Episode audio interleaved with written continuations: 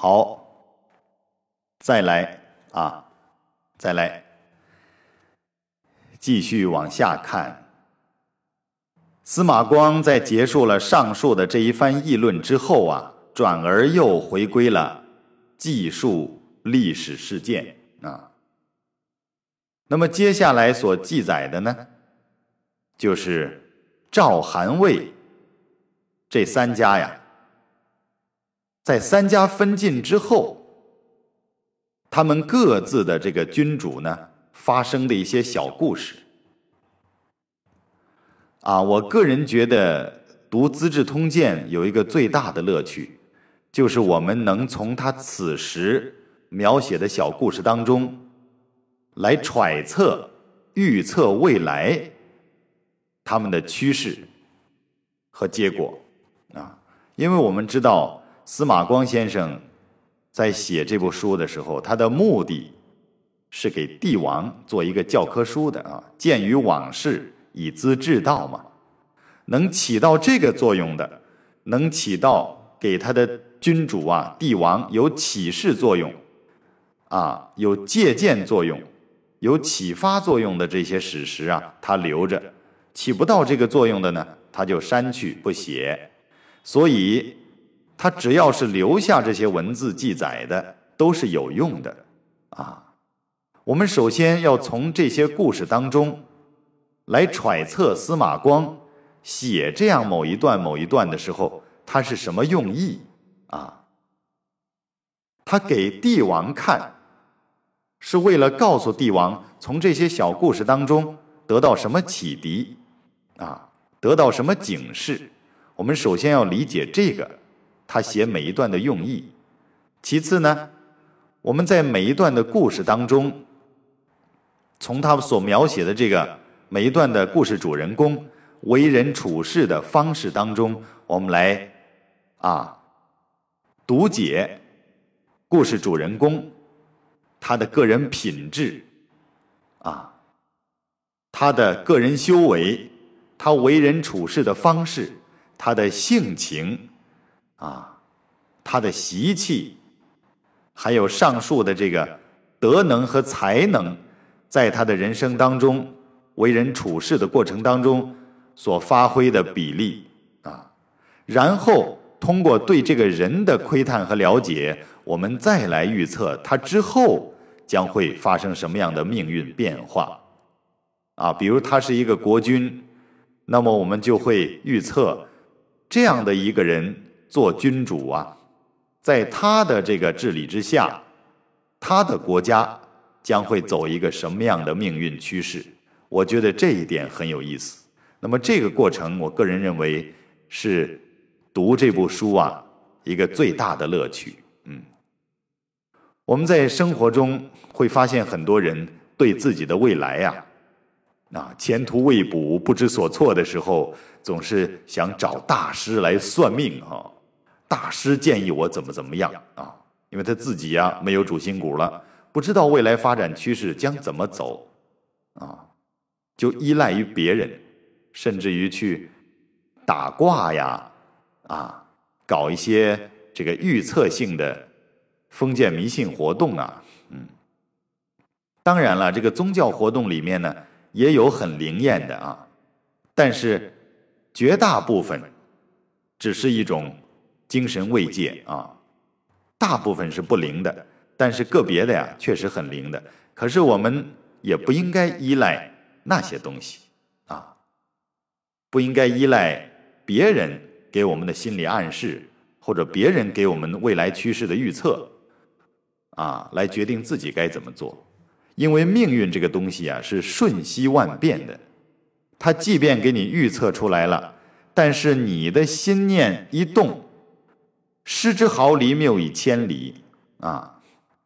你的这个心念呢，一起丝毫的变化。那么，随着你心念的变化，你的行为，啊，你的动作趋势都会发生改变。那么，接下来的命运，接下来的事实啊，就重新书写了啊。这个叫因因果果呀，是很微细的啊。比如说，一个人算命，说你两年之后会发一笔横财，啊，但是你明天明天做了一件犯罪的事情，那你很快啊，在一周之内或者一个月之内，你就算亡命天涯了，也会被绳之以法。你看，你的命运就瞬间改变了啊！如果有一个算命的说你啊。三五年之内啊，依旧很劳苦而没有收获。但是如果你从当下开始改变，啊，从以前的消极被动的人生变为积极主动的，与一切人结善缘，然后呢，发奋努力，珍惜一切时间，珍惜一切身边的缘分，把积极的一面留给自己，也带给别人，把消极的全都扔掉，啊，过一种积极进取的人生。那么你可能不到三五年就会有所成就啊！只要你发心是好的，与人为善的，周遭人都会帮助你成就的。你看，所以说算命啊，它只是告诉你一个趋势，它只是告诉你，如果你按照现在的状态不做改变的话，长此以往将会如何？但是你如果当下改变，那么之后的命运呢，就瞬息万变了啊！所以命由己作呀，这个规律是真实不虚的啊。那么历史呢，也是由人书写的。我们在读这部书的时候，看到他故事中的这几个主人公当下发生的这些故事，我们知道他是个什么人啊？他这样的一个人做事的时候将会怎样？我们也可以从当下的这个故事当中预测后文所发生的事情，啊，我个人觉得读《资治通鉴》啊，因为它篇幅很长啊，记述的历史很多，但是看当下预测未来，这个是非常有趣的啊，一个一个乐趣。你就像一个算命先生一样，哈，以一个。上帝的视角，所谓上帝视角 来看故事中的这些人，来看这些历史人物，然后预测一下他们的未来。那么你看到后面呢，自然就得到了答案。那么你猜的对还是不对？这样也通过后面的这个啊记载，通过后面的这个答案呢，也能够反观自己的水平怎么样啊？如果你预测的都对了，说明哎。你确实通过这本书啊有所收获，你起码增长了很多啊判断事情的这个能力，而且相对准确，越来越准确，因为你知道了一个道理，就是事是人造的啊，是人和人造作了事情，所以一切历史都是人书写的啊，这个意思并不是说。写历史的人可以信口雌黄，倒不是这个意思啊！我此处的意思是，人与人之间的行为的累积，人与人之间的关系和造作的这个行为事件的累积，构造出了一段一段的历史。那越积累越多，就造就了历史的长河啊！那么这个人呢？又分为很多的等级和阶层啊，有领导者，这些帝王领袖，有有这个臣子啊，有文官，有武官，啊，还有他们统治之下的一级一级的那这些官吏呀，下至人民呐，这样一个整体，从领袖到人民群众，从火车头到一节一节的车厢，历史就是这样。在人与人的造作当中，向前不断行进的啊，所以研究历史啊，研究这个事啊，就是研究人的一门学问。你把人搞通了，搞懂了，啊，了如指掌了，我相信这个事对你来说也不是什么难的啊。所谓人事人事嘛。人是造作事的主体，事是由人来造作的，所以人和事啊是密不可分的。我们先研究人啊，这是题外话。来，继续这个原文。书接下文啊，书接上文哈。三家分治世之田，就这个赵、韩、魏三家呀，瓜分了治世的田土啊，三家分晋。嗯，赵襄子欺智伯之头以为饮器，这个赵襄子啊，油漆了智瑶的头骨，把它做成了一个饮具啊，用来喝酒啊那种饮器，这个还很残忍、很野蛮的哈。你看前文呐。说到这个接班人选拔的问题的时候，那智瑶他的父亲把位置传给他，这个赵襄子的父王把位子传给他。那个时候，他们还是一个王子的身份哈。你看到这这个时候，这个智氏家族已经都覆灭了，赵襄子都当王了。那么他把智瑶的头作为引器，哎呀，所以你看这个。历史啊，还是很感慨的啊！短短的几段以后，这个人的命运呢，就有了这么大的落差和逆转啊！当然，这个过程中经历了很多年，发生的故事有很多，但是通过历史这么一记载啊，我们这样简短截说的来看，哎呀，经常是非常感慨的啊，感慨命运。感慨人生啊！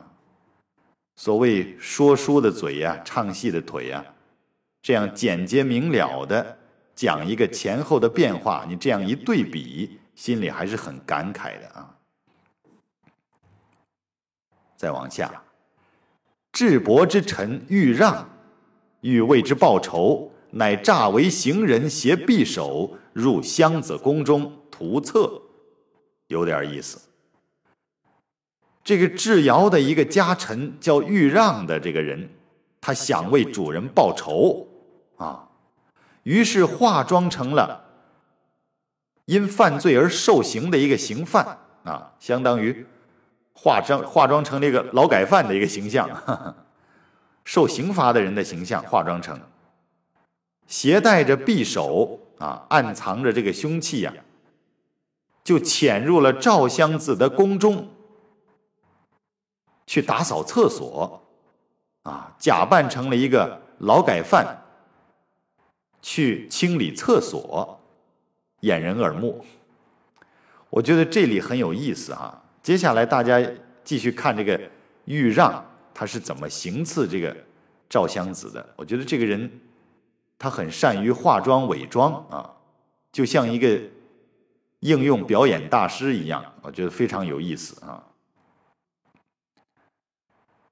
赵襄子啊，有一次在上厕所的时候，啊，襄子如厕，心动，所之或欲让。赵襄子有一次在上厕所的时候啊，突然心里有所发觉了，啊，心动，心里有所不安，感觉有所触动，于是让人找啊，到处搜查，哎，很快。就把这个豫让给抓获了，嗯，哎，读到此处啊，我突然又有一个这个啊要说的话冒出来了，就是做君主的人呐，必须有一个敏锐的感知力哈。你看这个箱子如厕心动，他这里写的用词措辞很有意思。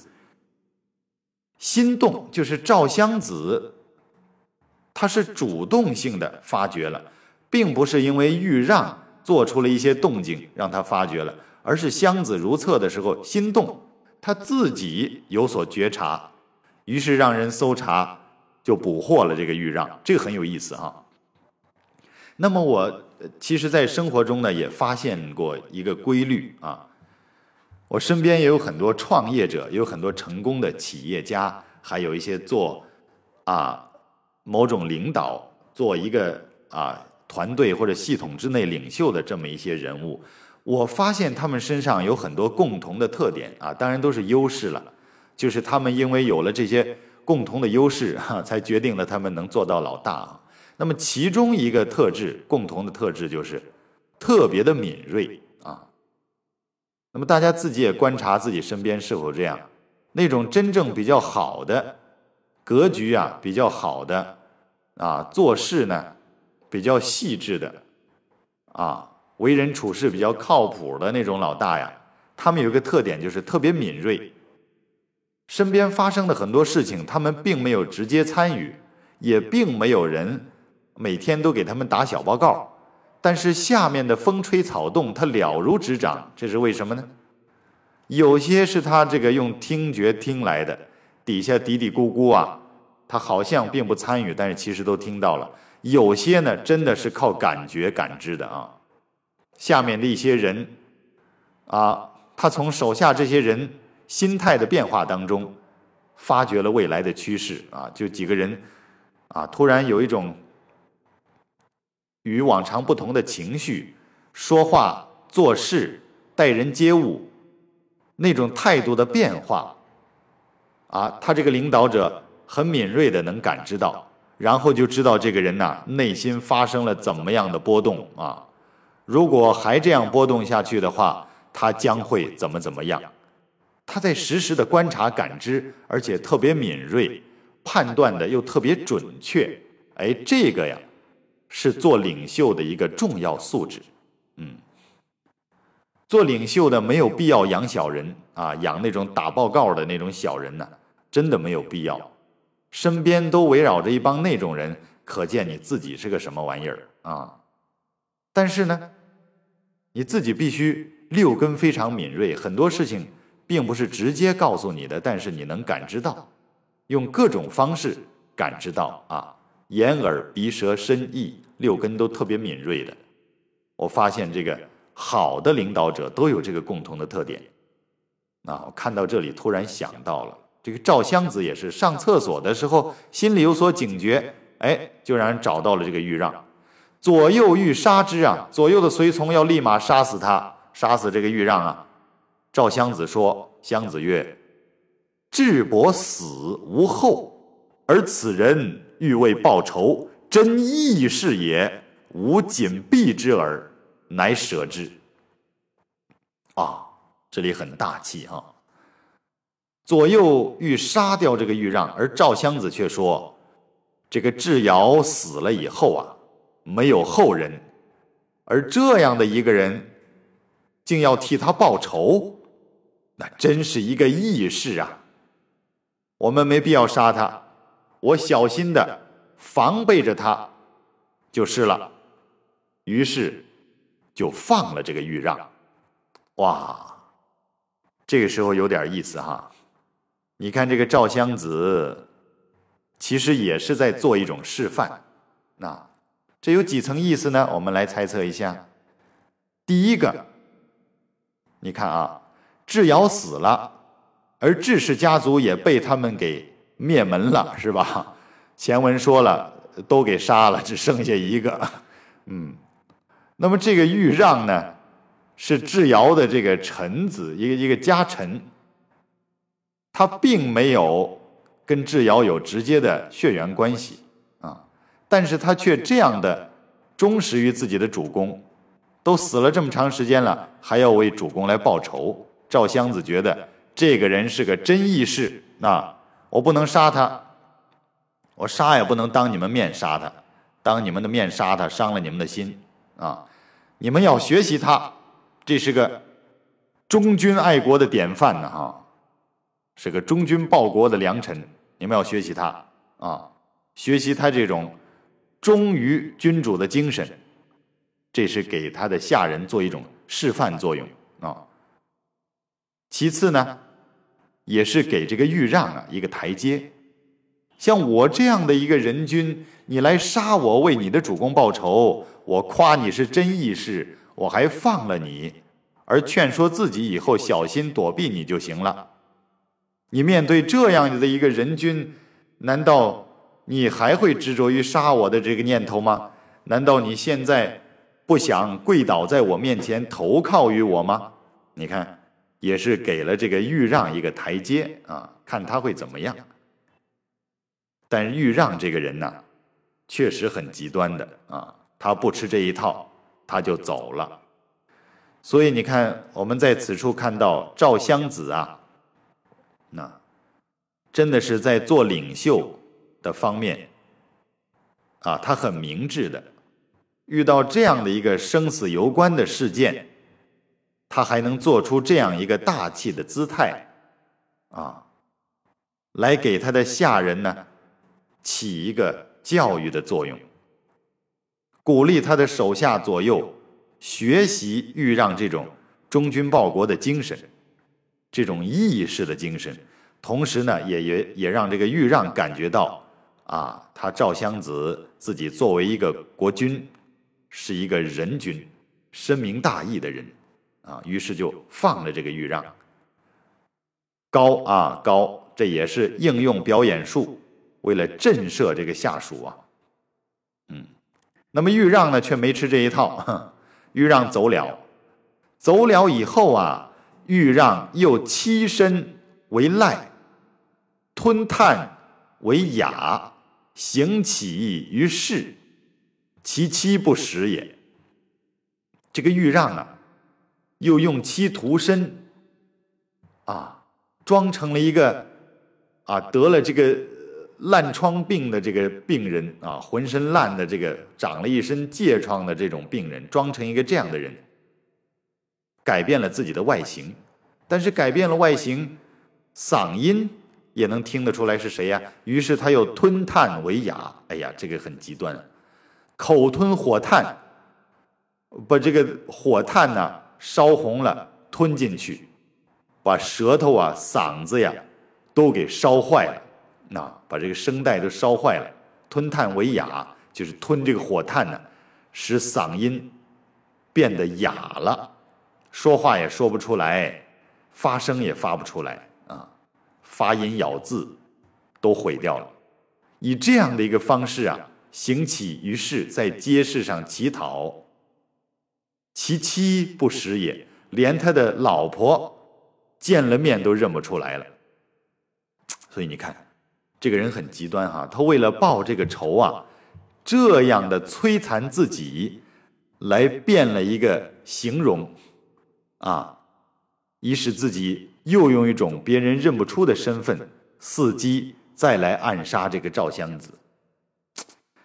哎呀，看到这里也很感慨啊！这个历史上啊，我们以最客观的角度来看，没有什么敌友之分绝对的啊，啊，就像战争没有绝对的输赢一样，每一个人都不容易的。我们站在某个立场上的时候，会绝对有正义邪恶啊，是非敌我之分，但是站在绝对的人文高度上来看。大家都是人，大家都是一种人性扭曲之后的一种表达而已啊。那么这个豫让，你看，很令人感慨啊，啊，装成了一个浑身长疥的病人，又吞这个火炭，把嗓子搞坏。从外表来看，从这个声音来听，都认不出他是谁了。他又装作一个乞丐，连他老婆都不认识了，以这种方式。活在这个世界上，啊，然后再伺机再去刺杀这个赵襄子。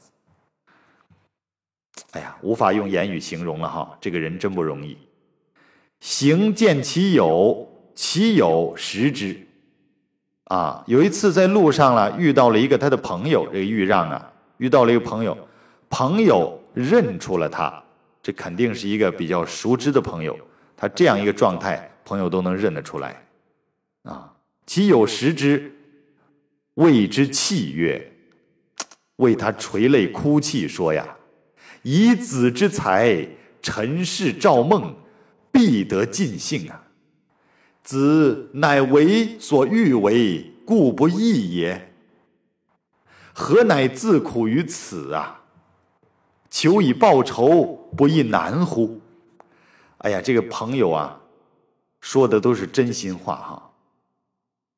朋友认出了他，就哭了，跟他说：“以你这样的才能啊，如果你去侍奉这个赵家，去找这个赵家为臣，那一定啊会得到他们的亲近，和宠信的啊，必得尽兴。那么这样的话呢，子乃为所欲为。那时候你就能干你想干的事情了，故不义也。这样的话不是易如反掌吗？就是以你这样的才能，如果你投靠了这个赵氏，投奔了他，给赵氏做臣子，那以你这样的才能，一定会被他们所重用和亲信的。你有了这样的一个基础，那个时候你再杀他，这不是易如反掌吗？何乃自苦如此啊？你何必现在自己受这样的苦呢？这样糟践自己呢？求以报仇，不亦难乎？你这样的一种方式，再来寻求报仇，你不是很困难吗？啊，这个是朋友的心里话。那么豫让怎么说呢？豫让曰：“既以伪质为臣，而又求杀之。”此二心也，啊，这个时候豫让应该是哑嗓子哈，嗓子都说不出话来了。既以伪质为臣，而又求杀之，是二心也。啊，如果像你这样所说的这样，我如果屈膝于赵家为臣，啊，委屈自己非真实所愿，啊，屈尊自己给他做臣子。然后又设法去刺杀他，那这就是怀有怀有二心了，这就不是真义士了。我没有必要这样做，我要杀他就杀他，要给他做臣子就给他做臣子。我做了臣子，假装做臣子，同时又去谋求机会杀他，这就是二心呐！我不能做这种人呐！你看，豫让啊。内在还是很耿直的啊，他觉得朋友这个使的是阴招，他不愿意这样做。凡无所为者，极难耳。我现在这样做呀，固然是很困难的，然所以为此者，将以愧天下后世之为人臣，怀二心者也啊，将以。愧天下后世之为人臣，怀二心者也。这句话很震撼啊！这个断句如果断不好啊，根本听不懂。啊，这个豫让就说呀：“我之所以现在这样做呢，就是为了让今后这个天下后世为人臣子又心怀二心的人感到羞愧呀！你看。”自己坚决不做两面派，为的是使那些人羞愧。将来的哪些人呢？是后世将来那些啊，普天之下，身为人臣，但是怀二心的那些人，为了让以后这些人感到羞愧，你看，他在要完成自己使命的同时。还考虑到了对后世的一种影响，啊，这个义士他当定了，但是他绝对不用那种卑鄙的手段、虚伪的手段，啊，委屈的手段，嗯，让自己假装服从了别人，然后再杀别人。他之所以这样作践自己，啊，这样的自讨苦吃。再谋求机会来杀赵襄子，而绝不做这个心怀二心的人，就是因为让以后那些啊在人手下做臣子，但是却不能够忠心不二的人感到羞愧啊！这句话挺震撼的啊！所以这个豫让啊是个真义士啊，赵襄子说的也不错。我们自己也反观自己啊，当我们在做一件事情的时候，要正经的去竞争啊，不要想这种阴招、阴险毒辣的小人手段呢，想都不要想。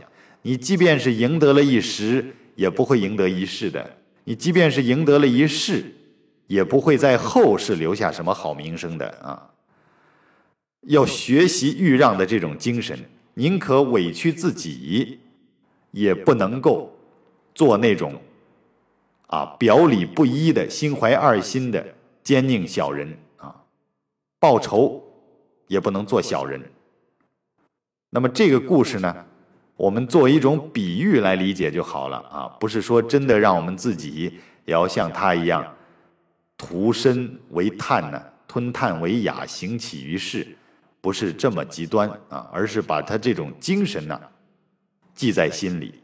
嗯，当我们面对这种残酷竞争的时候啊，相当于复仇的时候，也不能做一个小人，也要光明正大的用自己的智慧和水平能力去面对竞争，绝不能做那种表里不一的奸佞之辈啊。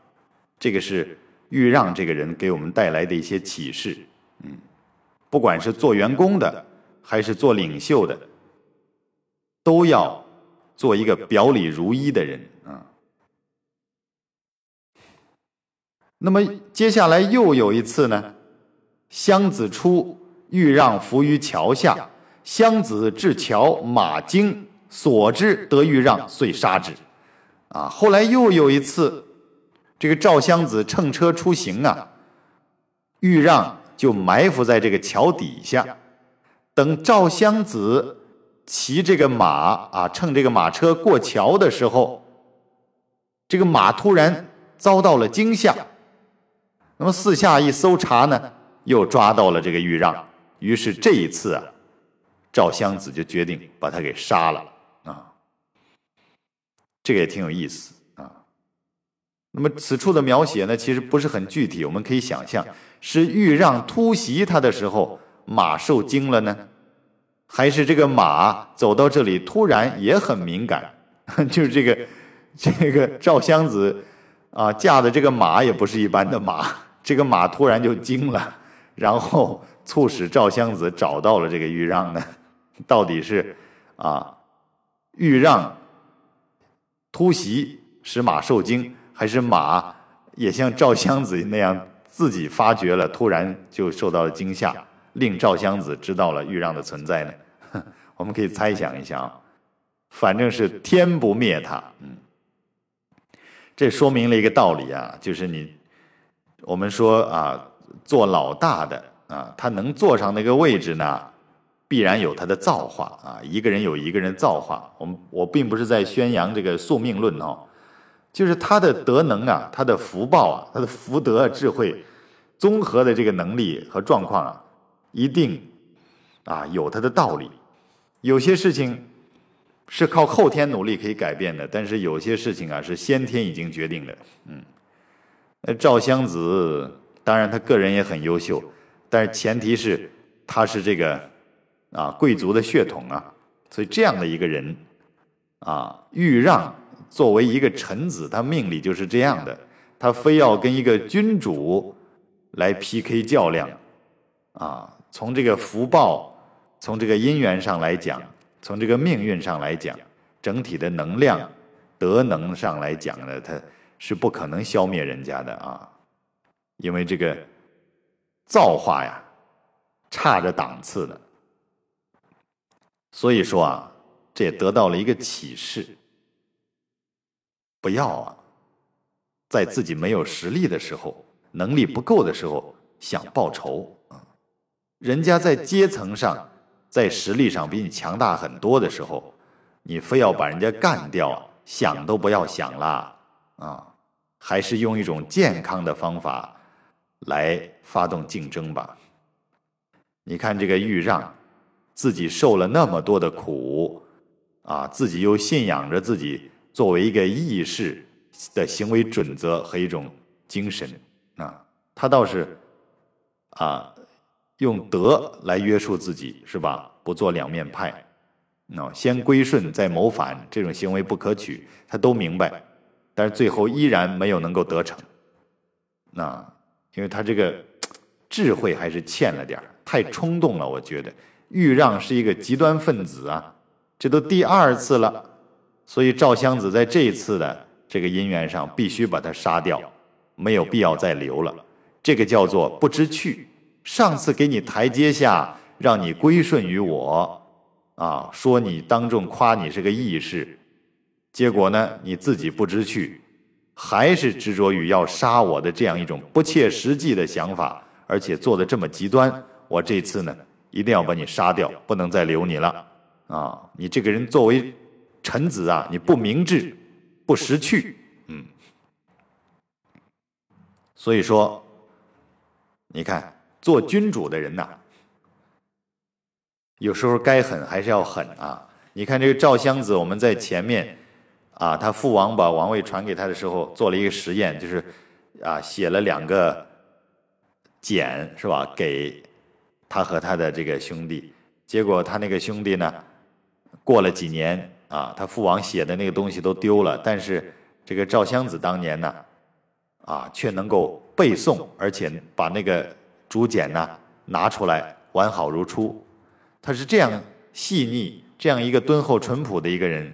但是当他作为君主以后啊，那该狠的时候还得狠啊。前面把说把智瑶的这个头头骨啊作为这个引器，这时候呢又果断的杀掉了这个豫让，没办法啊，没办法。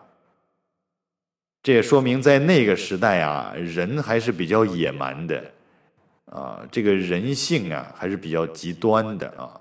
他这个文明毕竟没有现在这样发达，嗯，这都是题外话。那么接下来呢，又讲了另外一段故事啊。我们姑且先总结一下以上所说的，啊。看看有什么启示。首先一点呢，我们总结一下：做君主的人，做领袖的人啊，必须六根特别敏锐，能够及时的感知下面所发生的一切，这样才能保证自己的安全啊。当然，现在呢，很难有这种生命的危险啊，就底下人想杀掉你，这个倒不至于。但是呢，会面临着很多人事的变动，啊，这种攻于心计的人的这种迫害，还有啊集团之间的竞争、团队之间的这个竞争。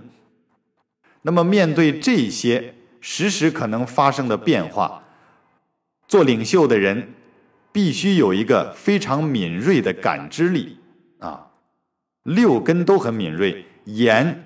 视觉、耳听觉、鼻这个嗅觉、舌味觉、身触觉、意这个感觉啊，各个方面都要锻炼的特别灵动、特别敏感，能随时感知啊已经发生和即将发生的一切变化，然后由此来推断趋势，由人与人的关系变化。和每个人人心的这种波动来判断未来将会发生什么，这样可以防患于未然啊，未雨绸缪。那么，做一个领导者呢，必须具备这样的素质啊，这是第一点，我们很受用的。第二呢，啊，面对竞争、面对复仇啊，也要讲原则、讲道义的啊，那种。阴损缺德的小人之术，使不得啊！先归顺再谋反呐，使不得。那，那么一定要像豫让这样做一个真义士。那不是真心愿意的事情，不能够做。嗯，就算是报仇，也不能做一个两面派。自己在完成自己使命的同时，要想到后人。将会对自己怎么看？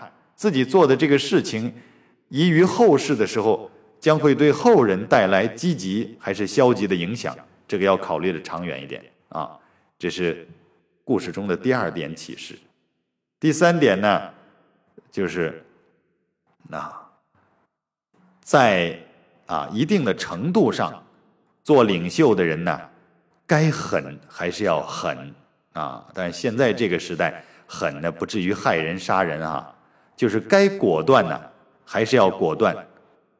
啊，这诸葛亮啊，给这个刘禅写的《出师表》里面，那其中有一句叫“治罚赃匹，不义一同”，是吧？就这个鼓励呀和惩罚呀，奖惩制度啊，嘉奖和惩戒都要果断，要严苛，要公正，啊。手腕该硬的时候一定要硬啊！当然，该随境的时候，该放一马的时候也要放一马啊！但是放一马也要为后面的发展做一个良好的铺垫啊！该快刀斩乱麻的时候不能够犹豫，不能够给自己呀种下那么多后患啊！那个是很麻烦的。所谓后患无穷啊，一定要尽早的消除后患的那些可能性的因素啊，把那些因素全都清除干净，然后阔步前行。以上这三点呢，大概就是这一段能够给我们的一些启示啊，把它提炼出来，仅供参考。